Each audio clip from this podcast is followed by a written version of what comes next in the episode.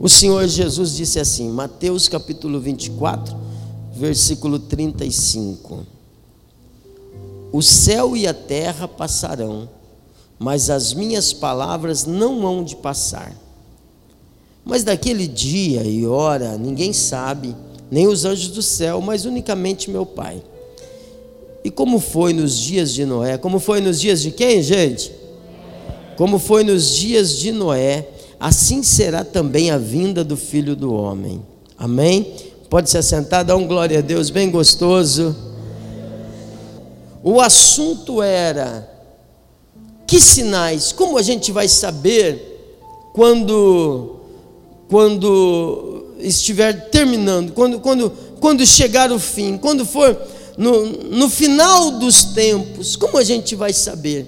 Existe um sinal, e Jesus disse assim: é, o sinal não é de coisas novas, não vai acontecer nada novo, muito pelo contrário, vai ser como foi no passado, vai ser como foi nos dias de Noé. E, e, nos dias de Noé, aí o texto diz assim: nos dias de Noé, a vida corria normalmente, casavam, davam-se em casamento, é, é, a vida, cada um cuidando da sua vida, até que repentinamente, e esse repentinamente mesmo, diante de um homem construindo um barco por 100 anos, mas ninguém dava ouvidos à voz dele, até que repentinamente veio o dilúvio e, e, e salvou-se apenas Noé e a sua família. E Deus está dizendo que vai ser como nos dias de Noé. Ah, vamos ver como foi nos dias de Noé aqui no livro de Gênesis, capítulo 6, versículo 5. Eu já vou lendo para você, eles vão colocar ali. Ó, diz assim: E viu o Senhor, veja se, se hoje não está parecido com os dias de Noé. E viu o Senhor que a maldade do homem se multiplicava sobre a terra, e que toda a imaginação dos pensamentos de seu coração era só má continuamente. Então arrependeu-se o Senhor de haver feito o homem sobre a terra, e pesou-lhe o coração. E disse o Senhor: Destruirei o homem que criei sobre, de, sobre a face da terra, desde o homem até o animal, até o réptil, até as aves do céu, porque me arrependo de os haver feito. Noé, porém, achou graça aos olhos de Deus. Nos dias de Noé, como nos dias de hoje, a inclinação do coração das pessoas era má. Hoje a gente não está assim? Será que está muito diferente? Ah, cada um cuidando do seu, maldade no coração para todo lado, irmão, para todo lado que você olha, você vê maldade. E Jesus está falando assim: o final dos tempos não vai ser uma coisa nova. Quando se repetir o que havia nos tempos de Noé, vai se repetir. Eu vou aparecer como foi nos dias de Noé. Então, é, irmão, é, existe uma época de um povo tão difícil como é hoje. Maldade, maldade, maldade, pecado pessoas é, é, é, se juntando é, para o bem, para o mal. Nos dias de Noé era assim, e Jesus falou: quando voltar a ser assim, eu vou voltar para buscar a igreja. Dá um glória a Deus. Aí a Bíblia diz assim: Deus, Deus, falando, destruirei o homem, destruirei o homem, os animais, tudo, vou acabar com tudo. De repente, a Bíblia diz: Noé, porém, achou graça aos olhos do Senhor. E eu quero dizer, meu irmão, que os olhos do Senhor estão passando nesse lugar aqui hoje. Os olhos do Senhor estão aqui apontados para nós. Quando Deus encontra Noé, Deus já não se preocupa mais com o mundo, Deus não está mais olhando para o mundo, Ele já deu o decreto ele vai destruir. Mas quando Deus encontra Noé, aí Deus vai andando com Noé, Deus vai falando com Noé, Deus dá instruções a Noé. Do mesmo jeito, eu posso te garantir que Deus não está preocupado com a maldade que existe no mundo. Não, isso, isso não ofende a Deus. O que, o que as pessoas que estão fora da graça é, falam, deixam de falar, fazem, deixam de fazer, isso não importa para Deus. Aliás, Deus não tem aliança com o pecador, não, não, não faz mal, não, não cheira e não fede. Deus não está olhando para o mundo, Deus está olhando para quem? Deus está olhando para a igreja, a ponto de dizer todas as nossas atitudes estão registradas diante de Deus. Então ele não se preocupa com o mundo, mas ele olha para mim e ele olha para você. E eu venho dizer em nome do Senhor Jesus que o fato de você estar aqui é porque você achou graça diante de Deus. Deus olhou para você e Deus falou assim: é esse aí, eu vou ser com ele, eu vou salvar a casa dele, eu vou salvar a família dele. Então, o mundo que a gente vive hoje já é igual o mundo do passado. Aí Deus fala com Noé, Deus dá instruções a Noé. Eu acho engraçado que Noé vai entrar com a sua família, mas a Bíblia não fala se Sem, Cão e Jafé, que são os filhos de Noé, se eles eram gente boa, se eles eram gente má. Já reparou? Não fala nada deles. Não fala se, se, se, a esposa de Noé era fervorosa ou não. Não fala se eles é, é, é, frequentavam o culto ou não. Não fala se eles eram obedientes. Noé, porém, achou graça diante de Deus. E eu venho dizer, querido, que a sua aliança com Deus vai salvar a sua casa e vai salvar a sua família. Amém? Ah, pastor, mas lá em casa, meu filho, meu pai, minha mãe, meu esposo, minha esposa, minha avó, lá em casa todo mundo é mal. Hum. Vai acontecer alguma coisa. Fica tranquilo e continua sendo fiel a Deus. Vai haver salvação na sua casa, em nome do Senhor Jesus. Olha, olha a missão. Gênesis 7:1. Depois disse o Senhor a Noé: entra tu e toda a sua casa na arca, porque tenho visto que és justo diante de mim nesta geração. Noé era o que, gente? Noé era justo. O que, que é justo? Justo é o que faz tudo certo. Justo é o que não erra. Por exemplo, o Jonathan está lá é, é, reformando um, um motor de carro, né? é, é, quando, quando o, o, o, carro, os veículos são de combustão, não é? Quando começa a bater, pá, pá, pá, é porque alguma coisa não está justa. Houve algum desgaste, e aí você leva no mecânico, ele faz lá os cálculos e ele ajusta para tudo funcionar direitinho. Faz pressão aqui, abaixa aqui, sobe aqui, levanta aqui. Tem que funcionar direitinho. Então o, o mecânico faz o ajuste. Ah, não, do carro não entendi, pastor. Vamos lá então. É, é, você compra uma roupa. Eu não sei como que é para você comprar roupa. Para mim, comprar roupa é um sacrifício. É uma briga, porque a, a, roupa que dá certo na cintura, a perna fica lá na, né?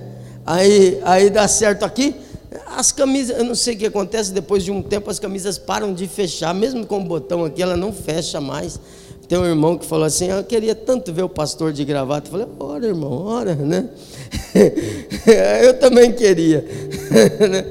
é, é, quando compra roupa, às vezes não bate. Aí tem que ir lá. Aí eu, eu geralmente eu peço para a Miriam. A Miriam vai e ajusta, né? E faz, bota tudo certinho aí, né? Aí tem o caimento perfeito. O que, que é isso? É ajustar estava desajustado, tinha sobra, tava, não estava legal, então a pessoa vai e ajusta. Será que você não está precisando de nenhum ajustezinho, não? Na sua vida com Deus? Noé achou graça aos olhos de Deus, porque Noé era justo.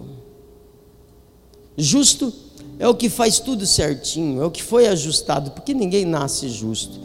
É o que foi ajustado, é o que permitiu ao Espírito Santo que trabalhe na vida dele. Deus trabalhou na vida dele, Deus organizou aí, ele, ele segue, ele faz tudo o que ele tinha que fazer. Então ele é justo. Amém? Deu, deu para entender o que é justo para a gente continuar aqui? Aí Deus falou assim: olha, é, a medida da arca é essa, pega aqui o, o, desenho da arca, a medida é essa, a madeira é essa, coloca betume por dentro, por fora, faça isso, três andares, faz direitinho Noé, faz bonitinho, e Noé está lá caprichando, caprichando nos mínimos detalhes, porque aquela arca vai ser a arca de salvação da família dele, ele tem que caprichar, de repente ele não betumou direito, começa a entrar água, vai morrer, vai morrer ele e a família, então está caprichando, e Deus dá é, toda a direção, Deus fala, é essa madeira para isso, essa madeira para isso, faça assim, assim, assim, assim, e Deus vai falando com Noé, e Noé vai fazendo, fazendo, fazendo, fazendo, mas na arca de Noé faltava alguma coisa. A arca de Noé não tem motor e não tem remo. Porque como que pode um barco não ter motor, não tem vela, não tem remo? A arca de Noé não tinha. Como, como é que chama o, o o, o, o que dá direção ao barco, como é que chama? Leme. A arca de Noé não tem motor, a arca de Noé não tem remo e a arca de Noé não tem leme. Por que, que não tem motor, nem remo, nem vela, nem leme? Porque Deus está dizendo para Noé assim: olha, você faz, mas a velocidade do barco é comigo, a velocidade do projeto é, é comigo. Você faz a sua parte, mas a velocidade quem determina sou eu. Para alguns pode ser mais rápido, para alguns pode ser mais devagar. O importante é deixar Deus agir na sua vida e ser justo diante de Deus. Ah, mas não tem leme, como é que eu vou escolher onde eu vou parar? Essa é a questão, Noé. Você não vai escolher, quem vai pilotar é Deus. A arca vai parar onde Deus escolher. Amém? Ser justo também é estar dependendo de Deus. E a arca de Noé nos ensina algumas coisas. Primeiro, a sua justiça pode salvar toda a sua família. Eu não sei se os filhos de Noé eram gente boa.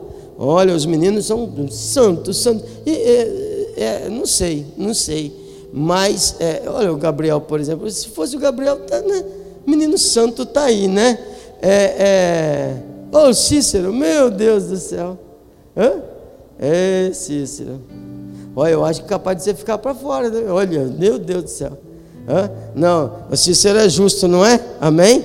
É, menino bom está ali, viu? Está ali. Depois que Jesus pegou ele, ajustou ele, ficou melhor ainda. Mas é, é, a sua, o seu serviço a Deus, a sua justiça a Deus, pode salvar a sua família. Mãe que ora, salva os filhos. Pai que ora, salva a sua casa. Filho que ora, salva os pais a sua justiça pode salvar a sua família. Ao ponto da Bíblia dizer que a, a mulher, olha isso, olha o poder, a mulher ganha o marido sem palavras, só pela atitude, só pela, pela fidelidade a Deus. A ponto de, é, é, quando Paulo e Silas estão na prisão, acontece um terremoto, sacode tudo. O, os presos vendo aquele preso é preso em qualquer lugar, né? Viu aquele terremoto, abriu as portas da cadeia, o, o, os presos, ó.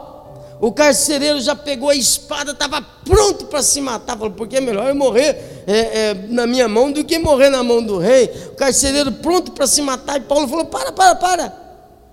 Não faz mal. Olha, está todo mundo aqui. Porque o terremoto foi tão grande que os presos. Ah", né? Olha, ninguém esperava. O, o, Paulo fala assim: estamos todos aqui, mas olha o que ele diz, e toma isso como promessa para a sua vida: crê no Senhor Jesus e será salvo tu e a tua casa. Quem recebe essa bênção, dá um glória a Deus. Crê no Senhor Jesus e será salvo tu e a tua casa. Então, a sua fidelidade a Deus, a sua justiça diante de Deus, pode salvar sua família. E Noé está lá construindo a arca. Porque o que, que isso tem a ver comigo, pastor? Porque a gente também está, sim ou não? A gente não está construindo a arca, onde nós temos, teremos, recebemos a salvação, onde a nossa família recebe salvação. Eu não estou dizendo que a igreja salva, mas é, é aqui que a gente tem um encontro com o Deus que salva. Quando você quer trazer alguém que precisa de ajuda, que precisa de um milagre, que precisa da bênção, que precisa de um encontro com Deus, o que que você faz? Você fala, ah, Deus está em todo lugar, então corre lá para a praça e fica lá. Não, você fala assim: olha, corre para a igreja, vem para a igreja comigo, você vai ter um encontro com Deus, porque a arca que a gente está construindo aqui hoje é sim um lugar de salvação. A gente está fazendo, a gente está fazendo a nossa parte. Eu e você, a gente tem construído a arca do Senhor aqui nesse lugar, onde muitos, onde muitos vão receber salvação.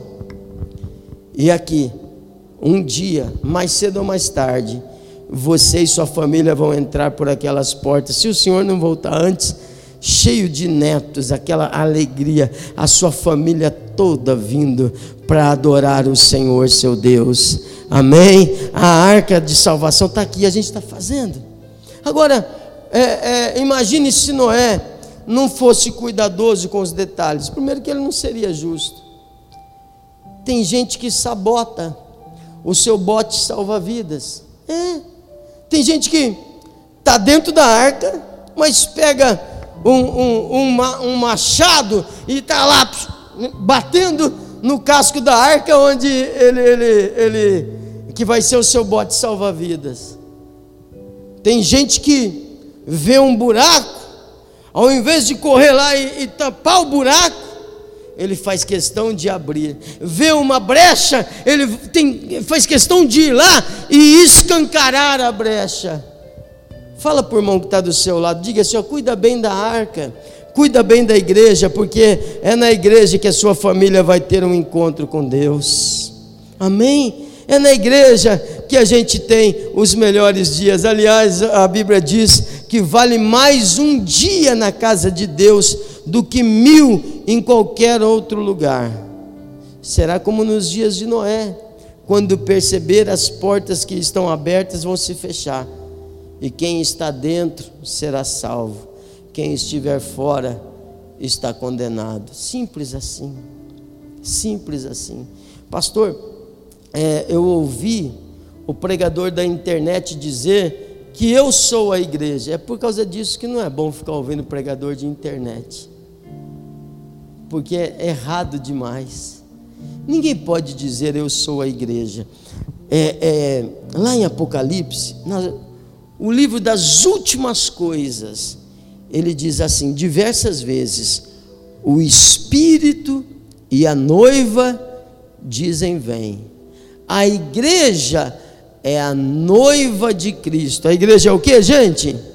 Noiva. Não são noivas, não existem noivas. Não, a igreja é a noiva de Cristo. Igreja não sou eu, igreja somos nós. A Bíblia usa a, a, a, comparação ao corpo. Ela diz assim: um é pé, outro é mão, um é isso, outro é aquilo, e todas as partes são importantes no corpo que é a igreja. A igreja é a noiva de Cristo, amém? Agora, quem casou com noiva aqui? Deixa eu ver, quem casou com noiva? Levante a mão.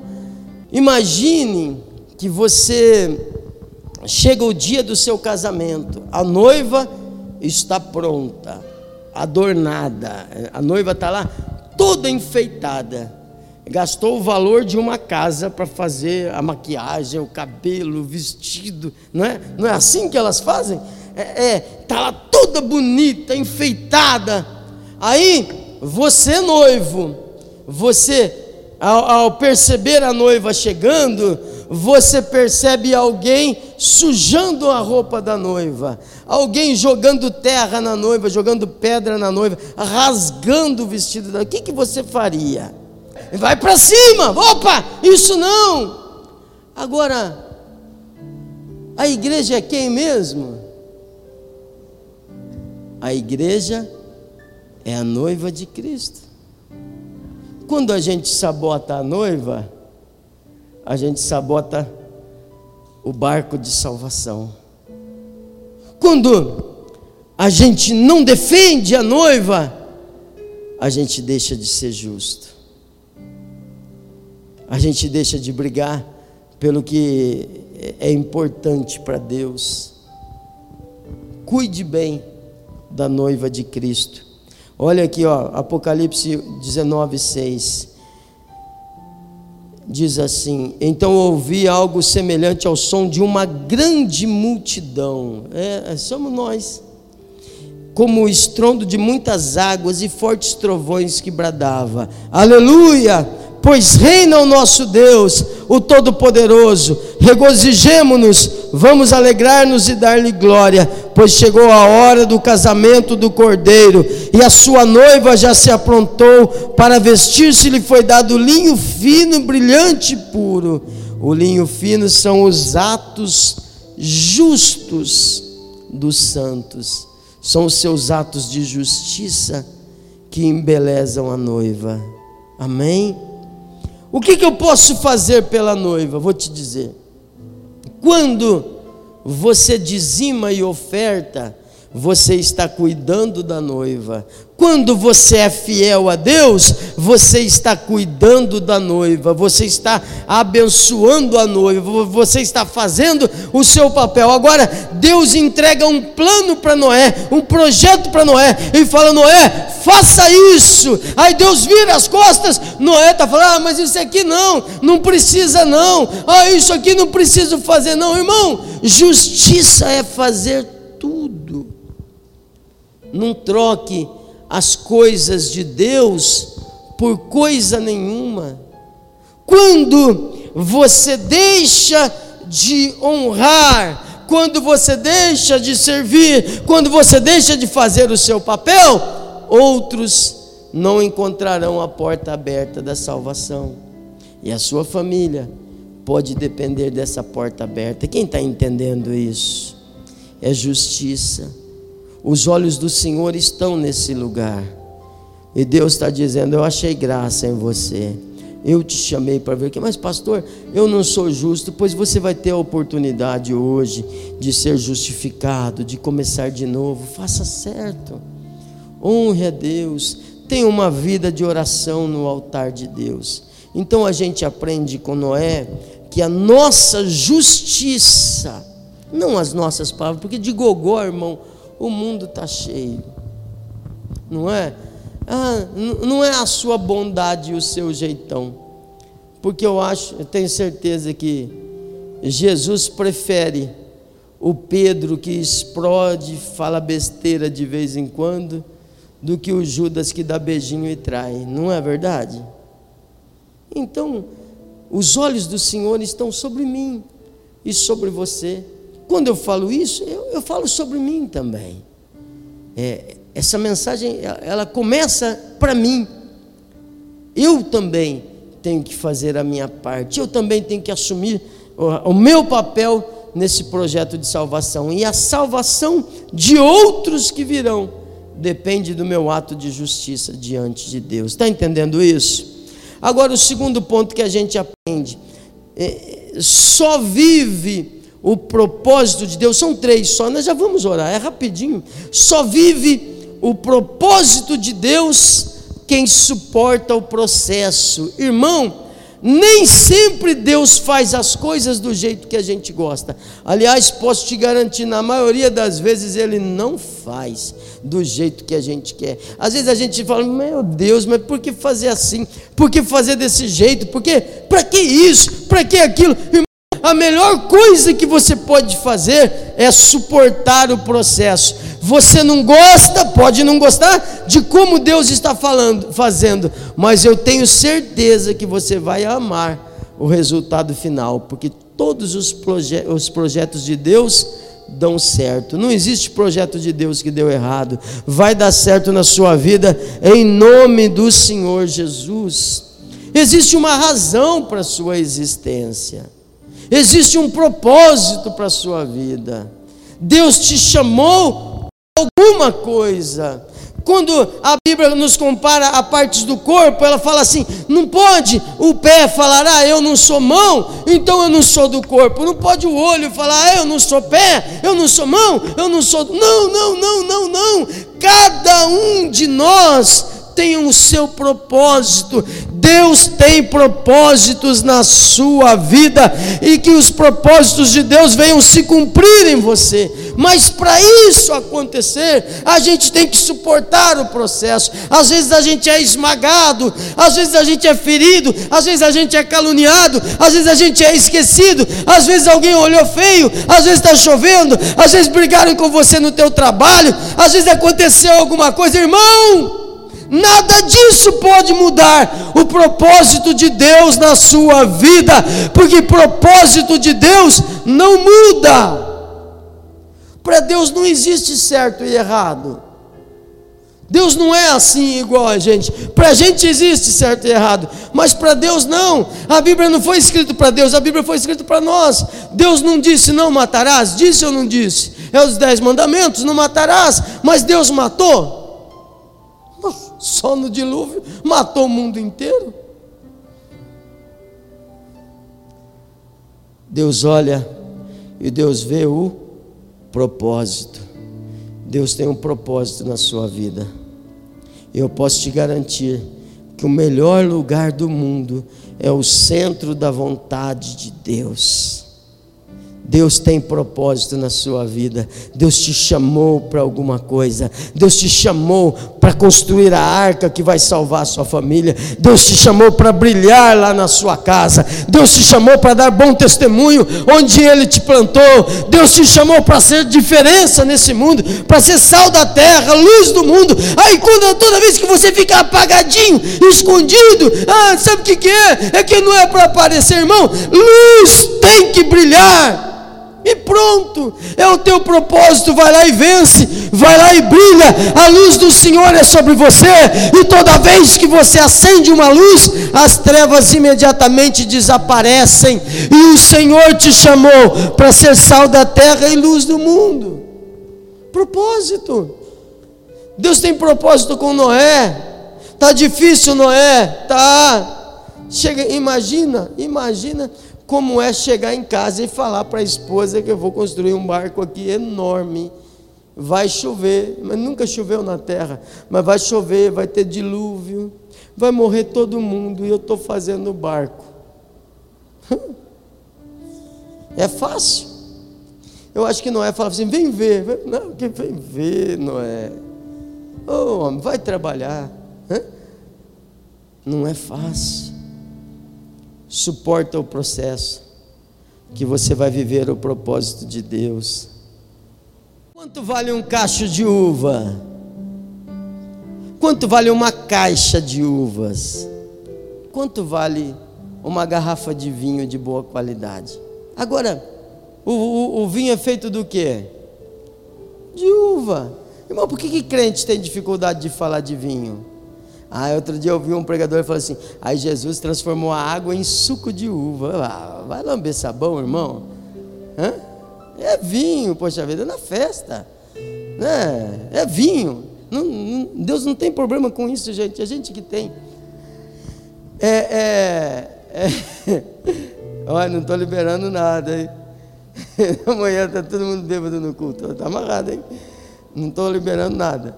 Eu estou dizendo que Deus não tem problema com isso. Não, não, é isso. A Bíblia não fala contra o vinho, a Bíblia fala contra embriaguez. Amém? Resolvido? Agora, você acha que, que a uva gosta de ser amassada? É, mas é, é, são esses sofrimentos, às vezes são Deus agregando valor a você. É o tratamento de Deus para beneficiar você.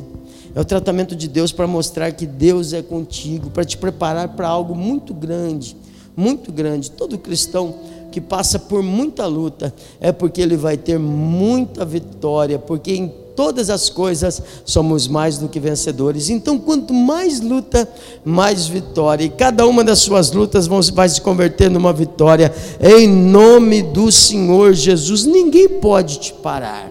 Mas o processo é difícil. Vai explicar para a uva. Ah, não sei porquê. Hum. Tá demorando demais, pastor. Ah, eu vou abandonar o barco. Sabe por que, que abandona o barco? Porque não está chovendo.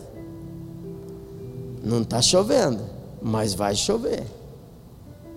Olha para o irmão e fala assim: não está chovendo, mas vai chover. Quem estiver do lado de fora, quando o anjo fechar a porta, irmão, já era. Preste atenção nisso. Suporta o processo. Não fica reclamando. Não seja um, um desses que reclama de tudo, murmurador. Não. Sabe, você não está aqui para chorar nem para gemer. Deus te trouxe aqui para te fazer um grande vencedor. Amém? Jesus enviou os discípulos e falou assim: Pessoal, é, é vocês vão fazer uma viagem para mim, tá? Vão pregar lá. Aí o pessoal, você sabe como que é a gente? Você vai fazer um, um retiro? Eu, ve, eu, lembro quando a gente fazia os acampamentos, tem gente que precisa de um ônibus só para levar as coisas dele. Aí veio os discípulos lá, tudo. Eu imagino o André com aquela bolsa nas costas, um colchãozão, coberta, e, e precisava. O André foi, precisava de uma Kombi só para levar as coisas dele. Era um ônibus para cada um, se deixasse trazer tudo que ele queria trazer. Aí eu, eh, Jesus fala para os discípulos: vocês vão viajar. Vocês vão pregar naquela cidade para mim. Vai lá e vai anunciando. Aos discípulos vem Jesus falou: para, para, para, para, para, para, para, não leva nada. Não leva alforge. Alforge é onde guarda dinheiro. Você não vai ter dinheiro. Não leva alforge. Não leva roupa. Não leva sapato. E vai. Onde você entrar, se te receber, diga: paz seja nessa casa. Não te recebeu? Vai para a próxima. E eles saem sem nenhuma garantia. Porque a vida não dá garantias para ninguém. Aliás, Jesus garantiu que a gente teria aflição.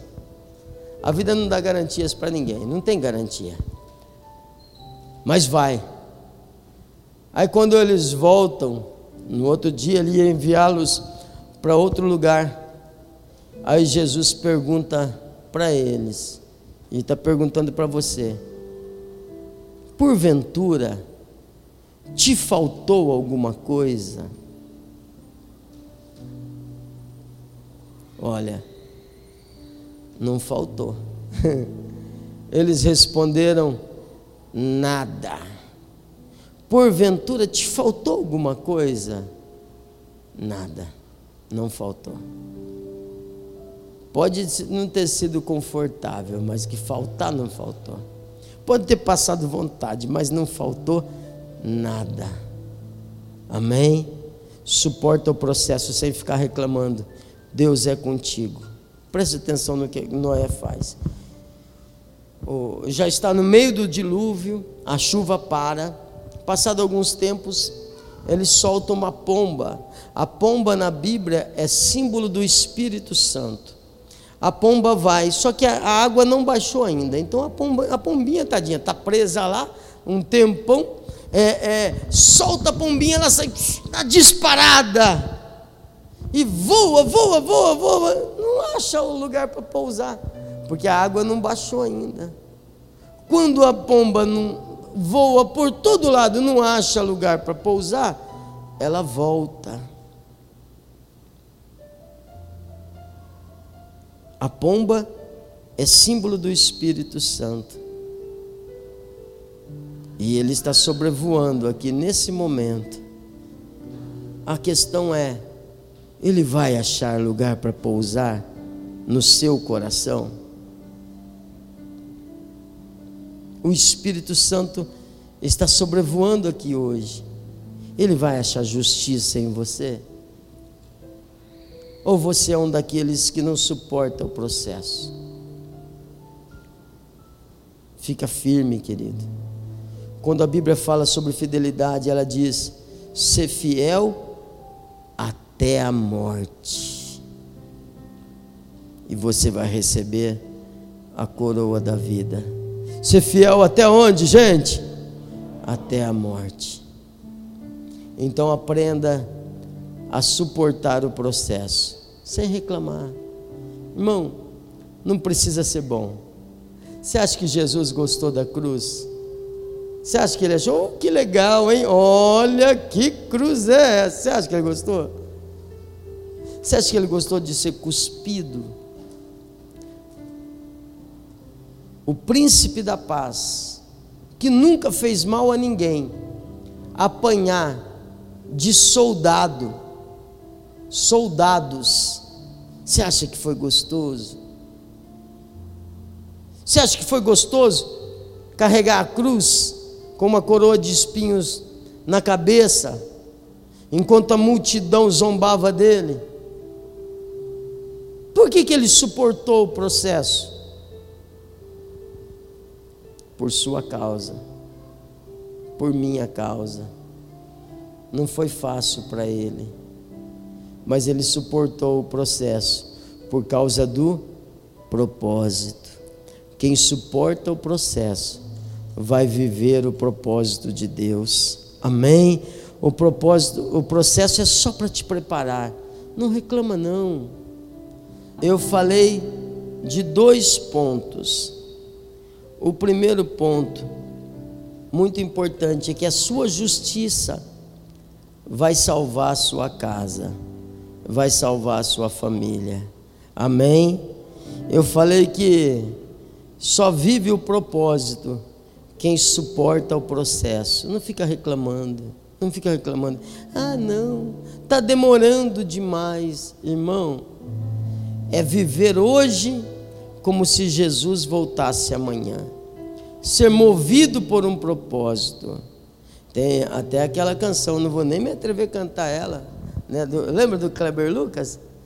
A, a canção diz assim: ó, e a vida que eu vou viver agora é para um motivo bem maior que o meu. Amém? Então diga assim, ó, e a vida que eu vou viver é para um propósito maior que o meu. E o último ponto para a gente orar é, é Gênesis capítulo 8, por favor. Chega a hora de descer da arca. A arca pousa, a terra seca, é a hora de descer da arca. Noé e a sua família estão há cerca de um ano dentro da arca, doido para botar o pé na terra. Os animais presos dentro da arca, esse tempo todo.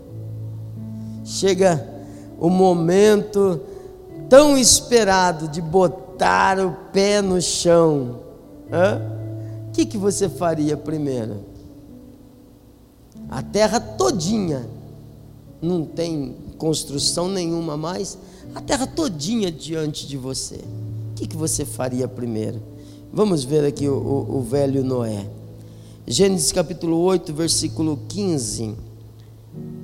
Então falou Deus a Noé, dizendo: Sai da arca, tu com tua mulher e teus, e teus filhos, e as mulheres de teus filhos Todo animal que está contigo, de toda a carne de ave, de gado, e de todo réptil que se arrasta sobre a terra, traze fora contigo, e povoem abundantemente a terra, e frutifiquem, e se multipliquem sobre a terra. Então saiu Noé, e seus filhos, e sua mulher, e as mulheres de seus filhos com ele. Todo animal, todo réptil, toda ave, e tudo que se move sobre a terra, conforme as suas famílias, saiu para fora da arca. Aquela festa, ah, tudo, tudo, passarinho voando, é, é, é, bicho correndo, aquela festa. E Noé faz o que diante daquela terra linda, linda, linda, um paraíso? Noé faz o que? Olha aqui, ó, o versículo 20: edificou Noé um altar ao Senhor e tomou de todo animal limpo e de toda ave limpa e ofereceu sacrifícios sobre o altar. Noé está vindo de uma calamidade, Noé está vindo de uma situação de morte, morreu todo mundo, morreu todas as pessoas que não estavam ali, fora os filhos deles, as esposas dos filhos a esposa de Noé. O resto morreu todo mundo, uma catástrofe na terra toda. Noé está saindo de uma situação de catástrofe. Ele tem uns pouquinhos animais e nasceu durante todo esse tempo, certamente nasceu mais animais dentro da arca. Noé sai com aquele pouquinho de animal que Deus falou para ele que era para é, povoar a terra, tanto Noé quanto os animais. Deus os abençoou para povoar a terra. Noé desce da arca, isso é o coração que agrada a Deus. Noé desce da arca, a primeira coisa, faz um altar. Irmão, tem bicho sobrando nessa hora? Não tem. Mas Noé pega de todos os animais que nasceram, tomou todo animal limpo e toda ave limpa e ofereceu em holocausto sobre o altar. No dia da calamidade, no dia do problema, no, no, no dia em que é, ele confirma que toda a terra foi dizimada, morreu todo mundo, uma catástrofe. Mas Noé faz um altar e sacrifica ao Senhor. Sabe, um retrato da igreja dos nossos dias é que qualquer, qualquer catástrofe impede as pessoas de ir ao altar de Deus. Qualquer coisa. Ah, furou o pneu do carro. Ah, não vou dizimar, furou o pneu do carro. Ah, Estou achando que vem dificuldade para o ano que vem, hein? E aí já vai guardando. Percebe? Qualquer coisa, qualquer coisa, separa o homem do altar de Deus. Noé nos ensina a ter vida no altar. Noé nos ensina, no meio da tragédia, fazer uma aliança com Deus no meio da tragédia, fazer uma oferta ao Senhor, no meio da tragédia, não deixar de ir ao altar, de adorar a Deus. Irmão, para Deus não é amanhã, para Deus é agora, agora. Pastor, a igreja precisa de dinheiro? Precisa, irmão, precisa. Não se faz nada sem dinheiro, nada, nada. A gente não paga com orações o aluguel, tudo, tudo precisa de dinheiro. Tudo, tudo, tudo, tudo, tudo que você imaginar. É nessa hora, na hora da calamidade, na hora da dificuldade, que você faz a sua melhor adoração a Deus. Eu vou continuar lendo o texto, o versículo 21. E o Senhor, ó, não tinha mais vida na terra. A gente não sabe nem se os filhos de Noé são crentes, lembra disso? A, a gente não sabe nem se a esposa de Noé era muito firme na igreja. Mas de repente, o Senhor sentiu o suave cheiro, e o Senhor disse em seu coração: Irmão, a sua fidelidade a Deus, no momento de dificuldade, ela sobe como aroma suave diante de Deus. Nunca deixe de vir ao altar. É por isso que eu faço questão de, durante todas as mensagens, durante todo momento de oferta, que você venha ao altar. É uma oportunidade que você tem. Nunca deixe de vir ao altar, ah, porque está difícil. O Espírito Santo está procurando ele vai achar justiça em você? Ele vai poder pousar em você? Ele pode contar com você? Aí.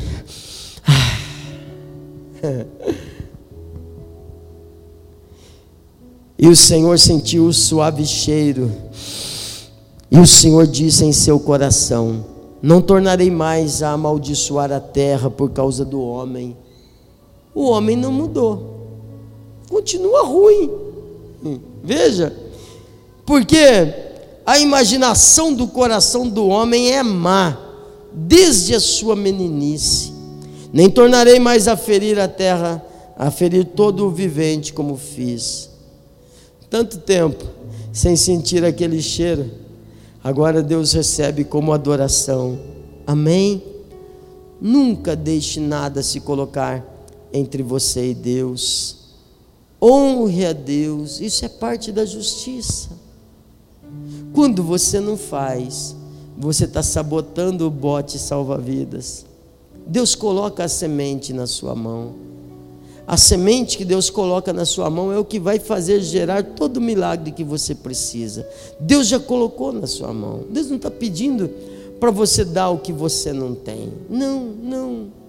É aliança, é fidelidade a Deus. Mas, pastor, oferta e dízimo não é da lei? Irmão, tem lei aqui? Só está ele e a família dele. Que lei que existe?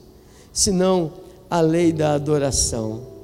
E não é porque não havia lei que ele deixou de adorar a Deus. Seja um construtor de altar, seja um adorador a Deus na sua vida. Deus vai abençoar sua casa, Deus vai abençoar sua família.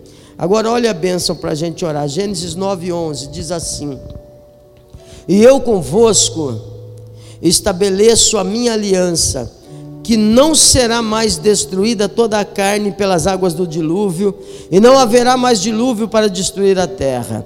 E disse Deus: Este é o sinal da aliança que ponho entre mim e vós, entre toda a alma vivente que está convosco por gerações eternas. Deus está falando para Noé: Eu vou colocar um sinal que é para você e para as gerações eternas, para o pessoal que vai vir muito depois até nós hoje, amém? Está falando da sua posteridade. Esse é o sinal que estabeleço convosco por gerações eternas. O meu arco tenho posto nas nuvens. Este será por sinal da aliança entre mim e a terra. E acontecerá que, quando eu trouxer nuvens sobre a terra, aparecerá o arco nas nuvens. Então me lembrarei da minha aliança que está entre mim e vós, e entre toda a alma vivente, de toda a carne. As águas não se tornarão mais em dilúvio para destruir toda a carne.